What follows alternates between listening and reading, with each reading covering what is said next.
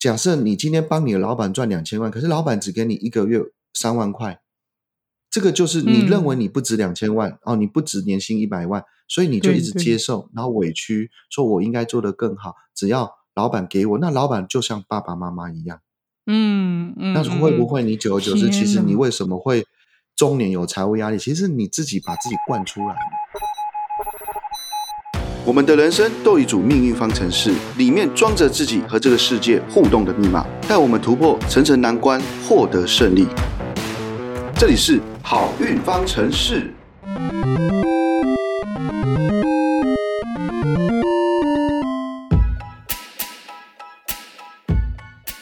有一次，我跟李老师在聊天，然后我就聊到我小时候跟呃爸爸拿学费啊，还有跟呃妈妈拿钱的这个一些回忆。然后老师就问我说：“你是不是很怕跟人家拿钱，或是很怕跟你的客户喊价，不敢跟人家开口拿钱，或是我很很难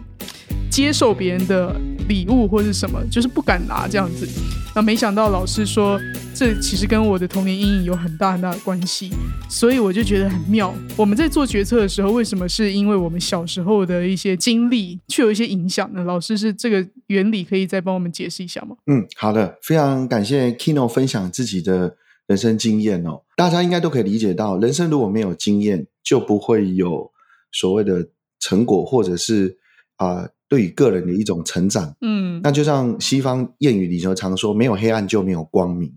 那我们今天听到 Kino 从他嗯小时候的一个生活体验里头，发现自己似乎有来自于童年上面的阴影，而产生他在未来上对金钱这件事情好像不是很勇敢的敢跟人家去追求。那为什么会有这种情况呢？对，我们先从命理学的角度，人一出生之后所接触的第一个环境是什么？就是家庭了。嗯，第一个看到的对象就是爸妈，对，所以我们有很多的行为都是透过父母的身上的互动，然后渐渐的成为我们的人生上面的一个生活法则。所以父母亲对我们的情感的应对啦，或者是他们怎么样的生活的作息啊，或者是他们对这个言语上面的等等之类的，他其实都会给我们学习或模仿的一个一个特质存在，或者是一个借鉴。我们可以先从科学角度都知道说，经验法则，经验法则，不管在各个的领域里当当中，我们都可以学习到说，哎，事物我们人都要去体验之后呢，透过失败或者是结果啊、好跟坏的调嗯整之后，就产生我们接下来下一次再做的什么惯性态度。嗯，那我们从命学的角度，我们来看，其实生命的过程当中，它就是一种生命上面透过决策，嗯然后产生经验，然后变成一个脉动。像今天 Kino 特别讲他小时候的这种状态哦，嗯我们就用金钱上，父母亲常常跟我们子女之间啊的相处上面，其实就是父母就是爱小孩的。我相信多数的父母都是这种心态，但是这个爱的过程跟金钱有关的时候，可能这个爱就会有所谓的差别心。哦，哦对于孩子而言，他会觉得是有差别心的。老师上次有跟我说到过，其实不只是钱。老师之前有跟我提过，说有一个客户的案例啊，就是看他的八字，想说想问他是不是有曾经被关过，曾经呃很没有安全感的这种经验。结果一问之下，发现他小时候真的被他妈妈关到厕所里过，嗯这样的一个经验会造成他长大之后他变成什么样的人？他的命格出现一个讯息能量很强，就是他对于每一次的机会挑战，他都会害怕跟恐惧。那为什么会害怕跟恐惧呢？我就开始回溯他最早的人生的第一步大运，也就是他的童年时期。那我就发现呢，嗯他经常性的都会出现所谓的这个不安全感的因素。然而，小朋友最容易产生不安全感，就来自于父母，尤其是母亲这号人物了。从他的命理就发现一件事情，哇，他在某一年哦，某一个运势上面出现一个水跟土很阴暗的一个能量，所以我就直接判定说，他应该会有透过妈妈的不当管教，把他关到房间嗯或者厕所里头。那我第一个直觉跟水有关的地方在家里就是浴室啦，所以说我就问他，小时候有没有因为你被妈妈骂了之后关在厕所里头处罚你，结果你长大之后就很害怕？他说有，接着他就透露出更多的讯息了。嗯，他说：“哦，他现在长大之后，连睡觉门都不敢关，然后呢，哦，在阴暗的房间里头，他一定要开一个微微的灯光。等下是一个男生还是女生？哦，他是一个男生，男孩子。哇，对对对，那你知不知道说，因为这个行为哦，母亲小时候关过孩子在厕所之后，长大之后，他其实就出现了很多的变化，影响他。嗯，比如说跟钱有关的也是，是不是？对，跟钱也是会有关哦。最主要就是他一旦他遇到了他无法控制，或者是他被人家孤立的时候。他没有人依靠的时候，他就没有办法去做决策。这样的人很容易错失机会，不敢马上做出一个果断的决定啊！对对对，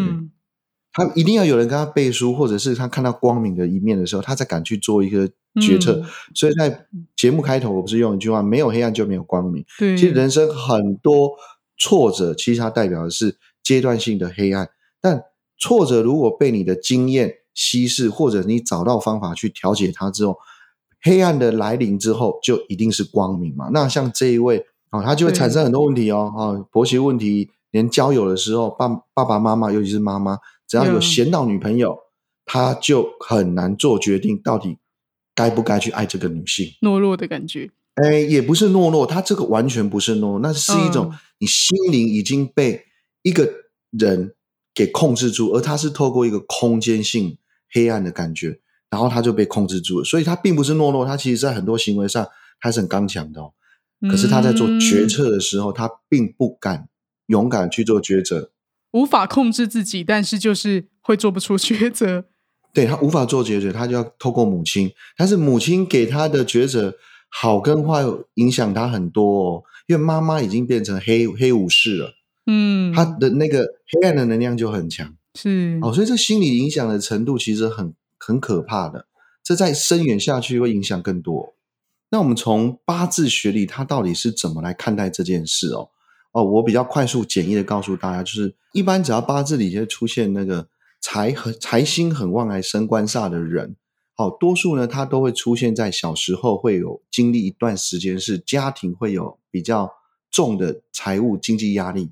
那同样呢，这样的人也比较难跟父亲相处，所以。往往我们在中国人的这种以父系社会为主的这种思想之下，我们小孩子呢一长大之后啊，稍微需要用金钱，第一个选择性的人物一定是往父亲身上要。那一旦呢，父亲给你过多的拒绝，或者让你认为你要去找别人去寻求的时候，其实呢，这样的思想就常常会成为一种痛苦的经验，那会影响我们在未来啊长大的时候。啊！一旦你想去追求金钱，你就变成不敢去跟人家要，感觉呢，这个要钱这件事情会变成很卑微，那你就会忽略掉你本身的专业，或者你给客户提供服务的价值，你就会一直一直的告诉自己，好像我不值那份钱，好，甚至于就觉得说，好像是呃，我应该要靠自己，而不是啊要。让你来支持我哦，对，那个支持力量不见了。哎，财星生七煞吗？老师刚刚说的，还是财星生什么？官煞，官七正官跟七煞都一样。所以像是这样子的人，比较容易遇到跟金钱上比较难的课题吗？金钱压力哦，他最大的特色是他容易遇到金钱压力。那金钱压力，他不分年纪的，他在小时候遇到就是父母给。出社会呢，当然是社会给的；那中老年后呢，就是自己给的。总之呢，有这个结构的人，他一辈子他很容易活在财务压力下。可是我们不要把命讲的那么死，我们去了解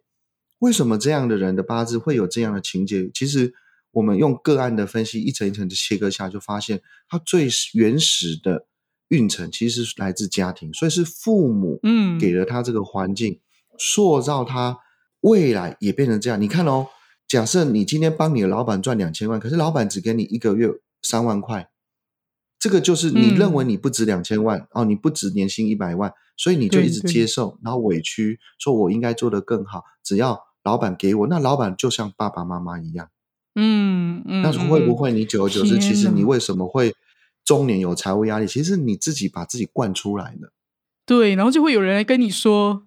你你为什么要这样子低头去做这样的事？这你明明就还可以做到更好，或是拥有更好的际遇，或是去到更好的公司，可是你就会觉得，嗯啊，我现在这样不是已经很好了吗？我应该要更好，自己才要更好才对吧？对，没错。那像这类人在社会上出了社会之后，老板都认为这些是忠诚的人，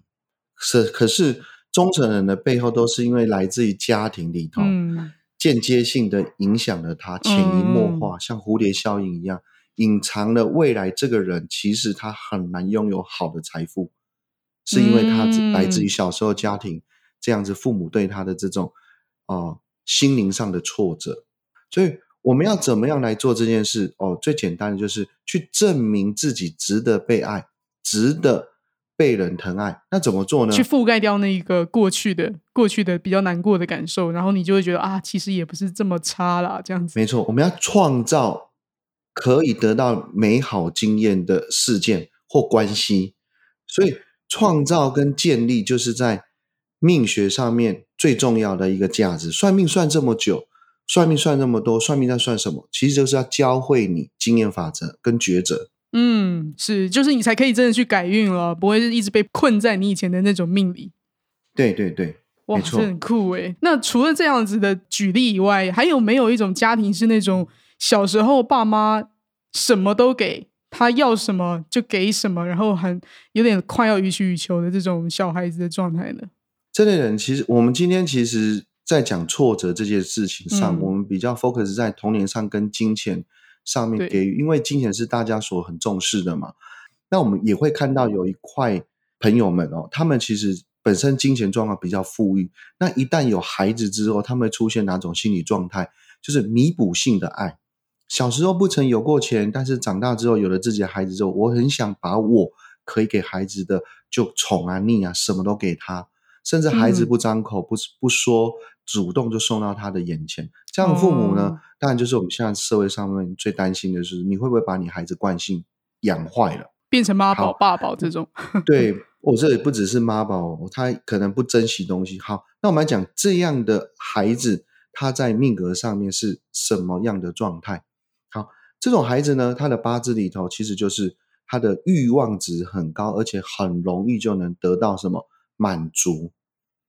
哦，所以他的家庭的稳定性、家庭脉络一定很强，同时跟他个人的这欲望的代表，不管是财或者是所谓食伤，一定是不少。那这个孩子呢，成长之后，很多人都出了很大的问题，为什么呢？因为他们会缺少从零到一的过程。比如说妈妈随随便便孩子说要买一双球鞋，说啊我想要一个嗯乔丹球鞋，或想要 Nike 球鞋，我直接刷给他哦，孩子呢，对，就直接刷给他，而且买一双呢不够，妈妈觉得说你应该买三双，因为一双呢要珍藏，一双要自己穿，一双呢要干嘛备用。父母亲小时候没有拥有过，他想要让他的孩子不要输别人，所以这个社会其实产生很多假富二代。哦是心理变态的扭曲啊，但是不一定是说你真的很对对对有钱，然后刻意要给小孩这么好。对，这两岸嗯三地很多，你看那明星学校，多少父母亲挤破头让孩子哦进去读，可是他只是为了满足自己有一个贵族学校，不一定是孩子真的需要贵族学校。那讲这么多，就一个重点分享给这样的母亲或者是朋友们，曾经父母亲如此对待你，要特别重的就是这样的人在未来人生上很容易轻忽零到一的过程，因为他们缺少那段成长。所以他们对挫折或者对很多事情，他们会非常极度的乐观，甚至他们的性格有时候对要完成一件事，他会没有耐心。哦，就觉得反正都做得到啊，一定可以的，这样子就是太低估了。对，因为他的经验里头并没有练功打宝这件事哦，像像玩游戏的也的朋友们也很多，有早期呢，到现在还是有，就是那个台币什么台币战士，哦，台币玩家，对台币的战士，台币玩家哈、就是用钱直接买装备的。呃，这种很多诶。但他们就缺少零到一的过程。你是怎么样把一个角色练到好？你是怎么样了解哦这个成长的过程，每一个经历，那差之毫秒的成长对于你的心灵的成长是什么？哦，这个环节很很很重要。你看现在有多少企业家真正成功的企业家，几乎都是白手起家。所以这个嗯零到一就是说，知道要怎么从基础开始，自己先去练功，而不是马上就得到你要的，要一次到位。对，那像这样的朋友们来找我论命，在了解人生的时候，说实话，已经不是运势好坏的问题，多数是他没有办法承受好运来临。哎，他可能在嗯好运快来临前，他就放弃了他的阶段性成果。所以我常常看到这样的朋友们，他一辈子都在换工作，一辈子都在创业，一下失败又来，失败又来。那永远呢，对于自己想要的都没有定性，因为他不曾珍惜过任何老天爷给他的物资、嗯心灵上的啊、心灵的硕果，他都会很不懂得珍惜，所以用钱呢、也大大大的哦。对于人际关系也也常常就会随随便便就放弃啊这一层人际关系，老是喜欢嗯重新再来那种感觉，就是没有想要去补或是去修正这种心态，想要去哦、可以老一代的那种旦遇到挫折，嗯对，那一旦遇到挫折呢，就想怎样把挫折隐藏，或者是呢把挫折直接抛弃掉，那也就失去了很多改正自己心性的一个机会。嗯，所以往往呢就很像什么长不大的老小孩。哦哦，这个跟小时候爸爸妈妈给你太多，是原来后来最后造成你反而失去的更多。是的，是的，难怪我常听人家说“少年得志大不幸”，其实也有一点这种意思哦。哎，很接近，很接近。但是少年得志大不幸啊，他还是有一些层层地之间的不同。嗯啊，有些是啊，小时候真的很贫瘠，那啊，一出社会之后，他就选择很很很努力，然后呢，突然间老天爷给了他太多财富，他不知道怎么样善用财财富。那这种人是属于还比较正向的那种少年得志大不幸。哦那我们今天特别强调讲的是另一种，就是从小太娇生惯养，要什么有什么，然后出社会，他所谓的志得志这件事，其实只是得了父母帮他行硕的志，并不是他自己的志嗯嗯嗯，啊、所以以这个少年得志大不幸哦，用在我们今天讲这轻忽零到一过程的这种朋友们来说，不是很贴切，但是有接近的感受。嗯嗯就是小时候太幸福，你长大不一定就真的幸福，因为你的幸福不是自己打造的。嗯，对，因为你没有真的得到那个能力啊。嗯，你没有真正得到，是别人帮你塑造出来，你只是拥有过，但是你不知道怎么来使用它。对对对，其实这都是一种层层次的啦。我们今天的的切点是以父母对孩子产生的挫折来看孩子未来在人生上面的命运的变化，跟他的啊人人生上面的一个抉择，他会怎么样来产生他未来的良与不良。但反过来，当这样子的孩子长大之后，他会怎么对待小孩？所以是一层一层代代相传的。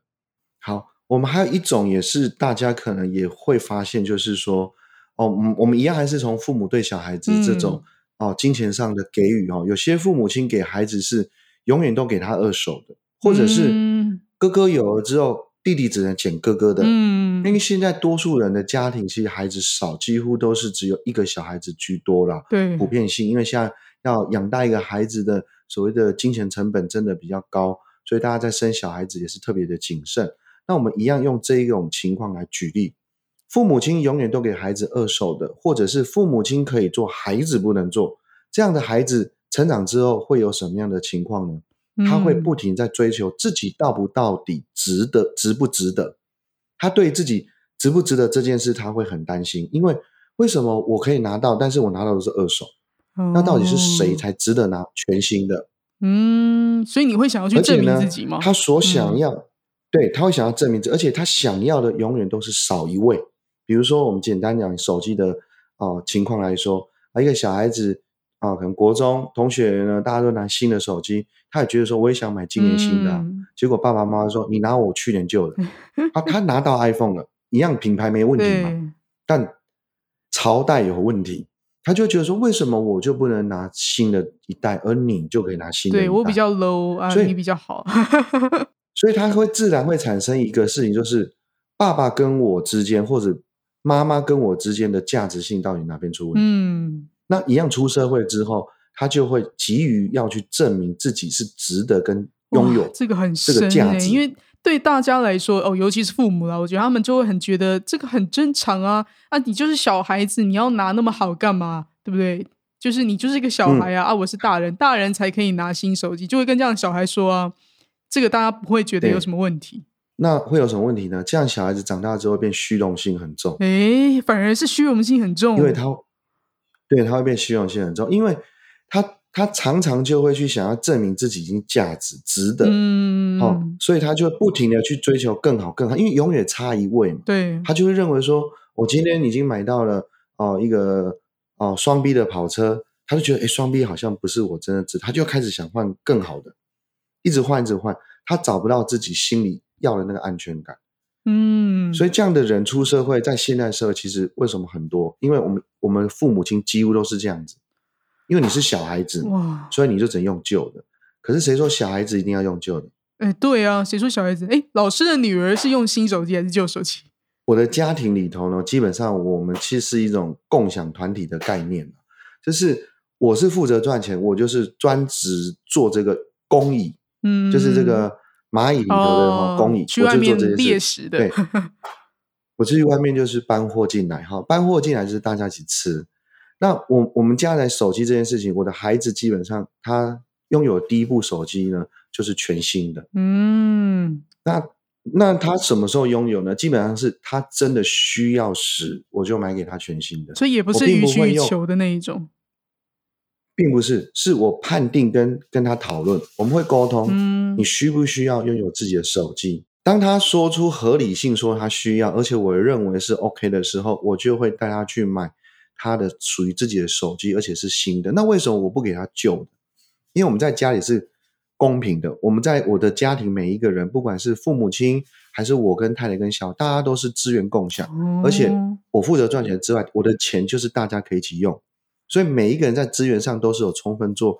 公平的分配。所以当孩子需要的时候，我就带他去买新手机。可是就不会觉得说孩子是孩子啊，大人是大人吗？你是怎么去思考这件事的？哎，不会，因为因为简单说嘛，大人可以划手机，小孩子可不可以划手机？除非我们家庭的规矩，我们中国人最强调叫家训、嗯家规。嗯那如果呢，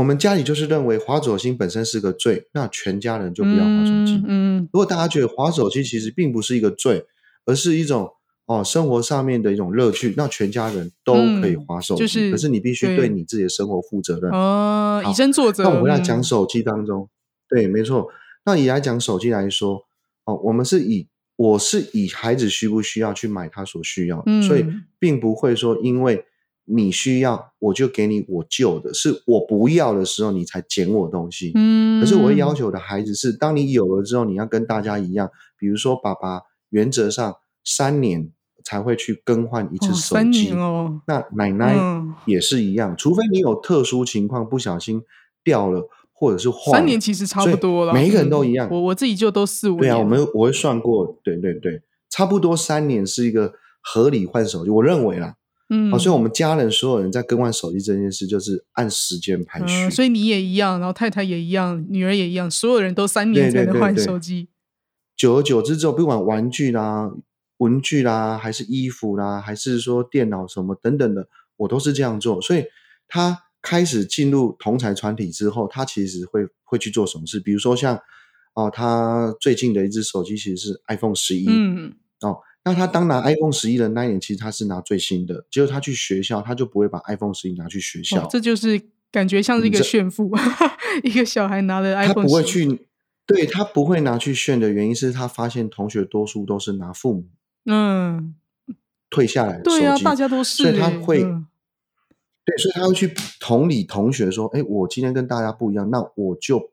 尽量的跟你一样。嗯他可能就会去把自己的手机换成哦，可能我们家里比较旧的手机，然后如果在学校上有交流的时候，他就拿出来。实际上他是有 iPhone 十一，可是他不会去张扬，嗯所以他慢慢他的心理是来自于说，我到底需不需要这些东西？那这样孩子教育长大之后，会跟我们长辈来说就像朋友，而且大家嗯是资源共享的，哦，所以他也不会觉得说哦，爸爸赚钱特别辛苦，他认为说爸爸赚钱那是你的任务，你的责任。嗯，但是你赚来的钱是给谁？就是给家人一起使用哇，。这个观念实在太那前卫了。对。那如果今天反过来呢？你你一个爸爸跟孩子说：“哎，你不行，爸爸赚钱很辛苦，所以你不能买 iPhone 手机，你只能用其他品牌，或者是别人不要，爸爸去跟你跟朋友要要看有没有旧的手机。”久而久之，孩子怎么嗯想？爸爸你好自私，你赚的钱只给自己花，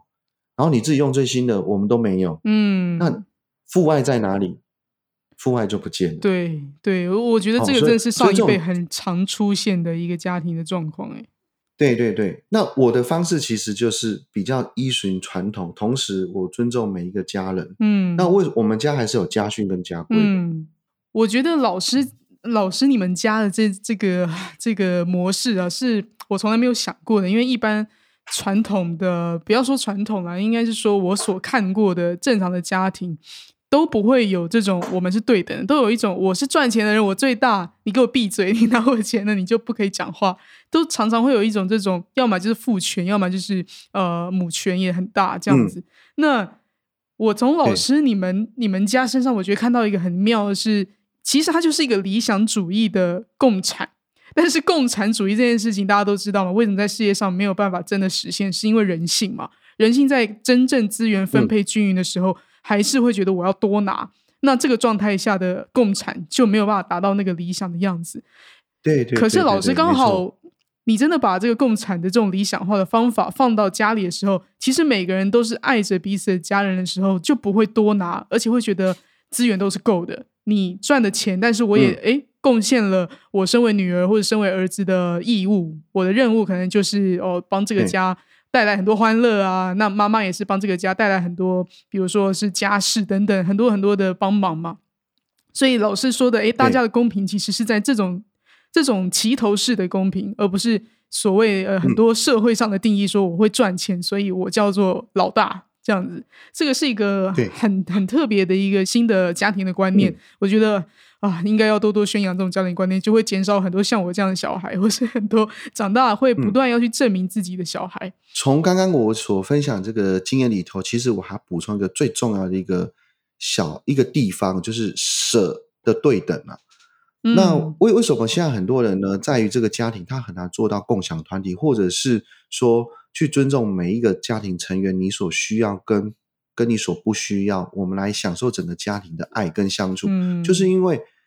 我们现在的社会里头，因为很竞争，有很多都是双薪家庭。我常常遇到问题就是，哦，很多太太会来算命的时候会问到一件事，哦，我老公很自私，他月薪赚十万。然后呢，他只拿五万来供应这个家。同样，他要求我月薪三万，也要拿一万五千块出来。嗯，那像这样情况，为什么出现什么问题？因为他们其实是不对等的。对，太太月薪只有三万，她拿了一万五之外，她剩一万。比例上，她能很多事，他其实是不能做。可是先生拿了五万来支持家，他有五万块，他其实能做很多事。嗯嗯，是太太的一万五接近三倍。嗯，那你看哦。那这样的家庭最后会塑造什么样的文化？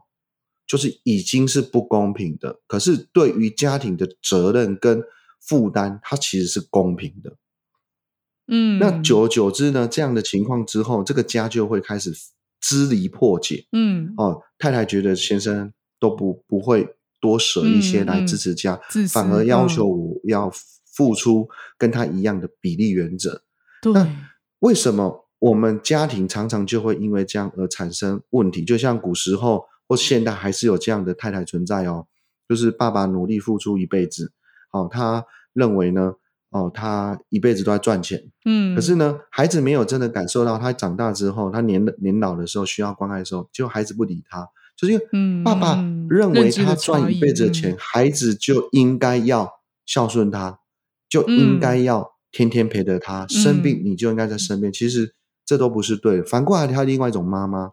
她努力一辈子在家当家庭主妇，可是呢，等到他孩子长大之后，他已经没有人生的出路了。他就觉得孩子妈妈我付出一辈子在你身上，为什么你不把你的下半人生或你成长之后，你应该多陪妈妈呢？好，以上这两种父母亲都会得到来自孩子给他的挫折。其实为什么会有这样挫折？很简单，就是在。不管你是赚钱还是用时间，你在舍金钱或舍时间给你的家人，同时你要重要的是，其实你在舍的过程，你已经得到你要的成就了，并不是孩子还是你付出的对象一定要跟你付出你认为的对待。哦，就像是我们投资一百万赚钱，那创业。就一定每个月就要固定赚二十万。那当你没有赚二十万的时候，你就会觉得挫折。其实你忽略了经营事业其实是步步而已，慢慢来的。也许你赚五万早就 OK 了，可是为什么你其他的十万？是因为你认为那个对等不 OK？这样就引申你后面有很多的什么怨怼，还有累积下来的什么愤怒，然后直到有一天爆发的时候，不管是家庭还是事业，其实它都是会伤痕累累，甚至这些都会变成你人生的心理的一个挫折感。所以这个舍的对的，我们要强调的是在舍，并不是要求得，因为得是在你舍的当下，其实你就获得。简单说，像我可以买一只手机给我的孩子，哦，不管它是新的还是旧的，那我在带他去买手机的过程，其实我已经得到父女之间的爱，嗯父女之间的关系是良好的。嗯，哦，我我非常记得有一年哦，我就特别去帮我女儿，就是 iPhone 十一的时候，去特别去预购。嗯订了之后，我就带着我的妈妈、我的老婆跟我的女儿到某家手机店，在开卖的第一天就领到那一只。嗯，他领到那一只的时候，我们全家其实是快乐的。嗯然后那时候店员就说：“哎，好特别哦，怎么会有全家人买一只手机给孙女这件事或女儿这件事？那那而且你们全家人也没有好像有冲突。那那为什么会有这样的情况？因为我们大家都是怎样，家人在陪伴你在消费，陪伴你在享受。反过来呢，隔年刚好轮到我妈妈买的时候，嗯，一样我们全家人陪着我妈妈去手机店拿手机。好感动哦，那也一样也感受到不同的什么不同的爱。嗯，好，那这种就叫共享。对一只 iPhone 变成四只的喜悦，跟一个人拥有一只 iPhone 的喜悦是不同。所以我的舍其实换回四份爱了。大家都在期待嗯哪点轮到他，但是也在想我需不需要换。如果你没有换呢，我们可以留给别人。像哦、有一年那一年刚好轮到我老婆要换手机，我老婆认为说她不需要换，那我就说今年确实是轮到你了，我也不能把这个钱留给你，因为我的钱都在你身上。可是我我就问我我太太说，那你今年有没有特别想把这个机会给你哪个亲人？她就说他想给他的妈妈。嗯，所以那年呢，我就去问了我的岳母，嗯，说：“哎妈，你今年有没有想要换 iPhone 手机？你女儿说她今年想要买一只给你，是因为她她有这个机，就我们家的规则。对结果我岳母就很开心，就直接选最贵的，那我一岳母样买最贵的给她。嗯对，好，你看在我们家里头，我们是怎么样透过舍来建立家庭的爱？而且这些有没有挫折？没有挫折。可是这些行为投入到这个社会上的多数家庭，他全部处处是挫折。嗯，你有没有看过一个孩子因为透过哭闹、不睡觉、不读书，嗯然后呢，甚至跟同学打架，然后最后爸爸妈妈才买一只哦 iPhone 手真机给他？的，或者要饿个一个月、两个月，然后终于可以买到半只哦，就是二手的 iPhone。对对对对对。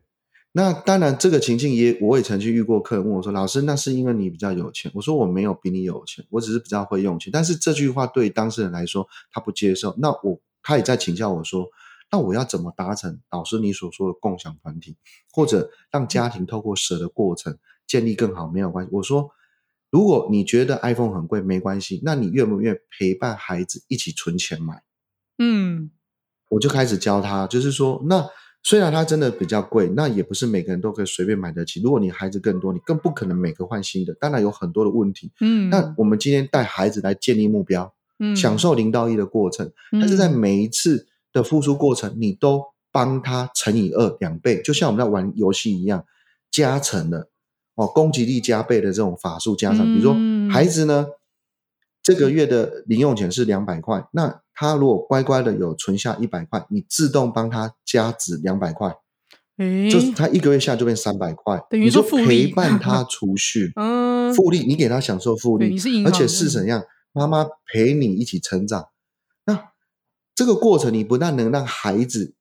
接受零到一的过程，同时他也可以为他自己想要的东西去接受这个过程当中的失败，而且可以得到嗯美好的什么家庭的一种经验法则，一种团队合作互这个助的方式感觉。嗯对对对，那这样如此下去，我相信一个家庭就会减少很多在生命的起初的所谓来自于父母亲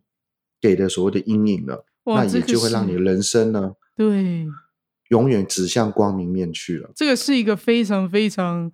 聪明的方法。我我觉得，哦，如果刚好这一集的听众刚好你就是父母的话，这这个对于你的小孩教育，我觉得非常非常的有帮助。这个真的很感谢李老师分享你们家的一些规则跟怎么跟小孩去互动的方法，因为这里面就是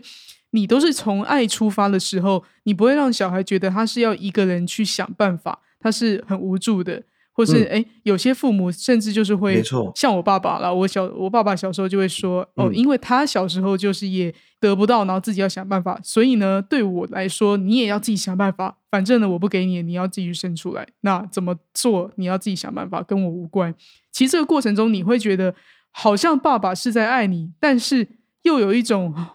被抛弃的感觉，然后你也不会谅解爸爸的用意是到底是好还是不好，或是他真的就是其实很忙，然后根本没有时间去陪伴小孩。对，那这就会衍生老师说的很多这样家庭的问题啊、误会啊、怀疑哦，很多很多的问题。所以从爱出发，其实你永远可以找到一个智慧的方法嘛。嗯，去跟小孩互动。是的，是的。那为什么今天我们特别在讲挫折的时候，把家庭的比重放的那么大？是因为我长期观察所有人的生命历程当中，多数人的挫折都来自于人际关系上，尤其是先从家庭关系。对，所以今天就把整集里头的挫折回到家庭去做一个检讨跟检视，哦，让各位听众朋友可以理解到你应当要怎么样跟你的家人相处会更好。那我也要特别补充一件事情，嗯像我从小到大，其实我的家庭是非常父权社会的。那你说我有没有嗯受到家庭的荼毒，使得我人格成长上有有不对劲的地方？其实答案也是有的。那我的家就是传统家庭，我爸爸就是最集权的那一个，也是最会赚钱的那一个。嗯可是我们嗯整个家就活在爸爸的权力跟金钱的淫威之下。哦，所以这个 《权力的游戏》这部影集我看完之后，我第一个联想就是，你爸爸我觉得权力好可怕。嗯，对那从此以后呢，我开始建立我的家的时候，我开始用每个身份它背后的价值才是我们整个家里最重要的。身份就是职责。比如说我的嗯母亲虽然不会赚钱，可是她在家里我们的地位，她其实是最大的。嗯那这个东西，我一开始要改变我母亲她人生的挫折的时候，她其实也是要花非常多的时间去习惯跟接受，因为她已经活在我父亲哦很会赚钱就会控制他思想这个阴影。嗯你要让他改变，只有生活化，透过不停的舍，代表爱跟价值。那大家去共享这个团体，大家才会尊重这个家。没错那我相信这样的方式是我个人切身使用的一段时间，我觉得我的家是幸福的。嗯那适不适用各位？我觉得不一定马上适用，嗯因为我们可以透过好运方程式，或者透过未来有机会的对话，我相信也可以帮你打造一套属于你的幸福的家庭的关系。没错，没错，谢谢李老师的呃分享。就是我听完之后，就有一种觉得，可能有一些人，或是诶听众朋友，你听完觉得啊，对啊，我爸以前都这样对我啊，就是我妈的关系，所以我现在才这样这样。其实每一个人的呃生命中会遇到这件事情，其实可能也从你的八字上就已经注定好，要让你去穿越这个课题。像是我爸爸给我的这个课题，其实也让我反省了很多，然后才知道说，原来我未来在这个呃做决策上，我要怎么超越，甚至去帮助别人。所以其实我们好像也不用把我们受到荼毒那一面放到很大，然后去责怪说，所以难怪我怎么样。反而是说，我们的命运一直都是从我们的意识去掌控的，不会是受到别人的影响。是的别人影响的都是过去。没错，对，那我们只透过嗯诶老师的这样的一套逻辑，发现原来我是怎么组成的，我受到什么样的一些经验的影响，那现在我可以怎么做？其实重点就是我现在怎么去穿越，怎么做。我已经不是以前那一个被控制的人了。我们能够理解，能够察觉到这一块的时候，就已经是一个很大很大的礼物。那它会让你再也不会退转，再也不会突然从哦我悟到了变成哎我又不是悟到的。你悟到你就是上去了嘛。那今天就谢谢李老师，我们下次见喽，嗯，我们下次见，谢谢各位。拜拜。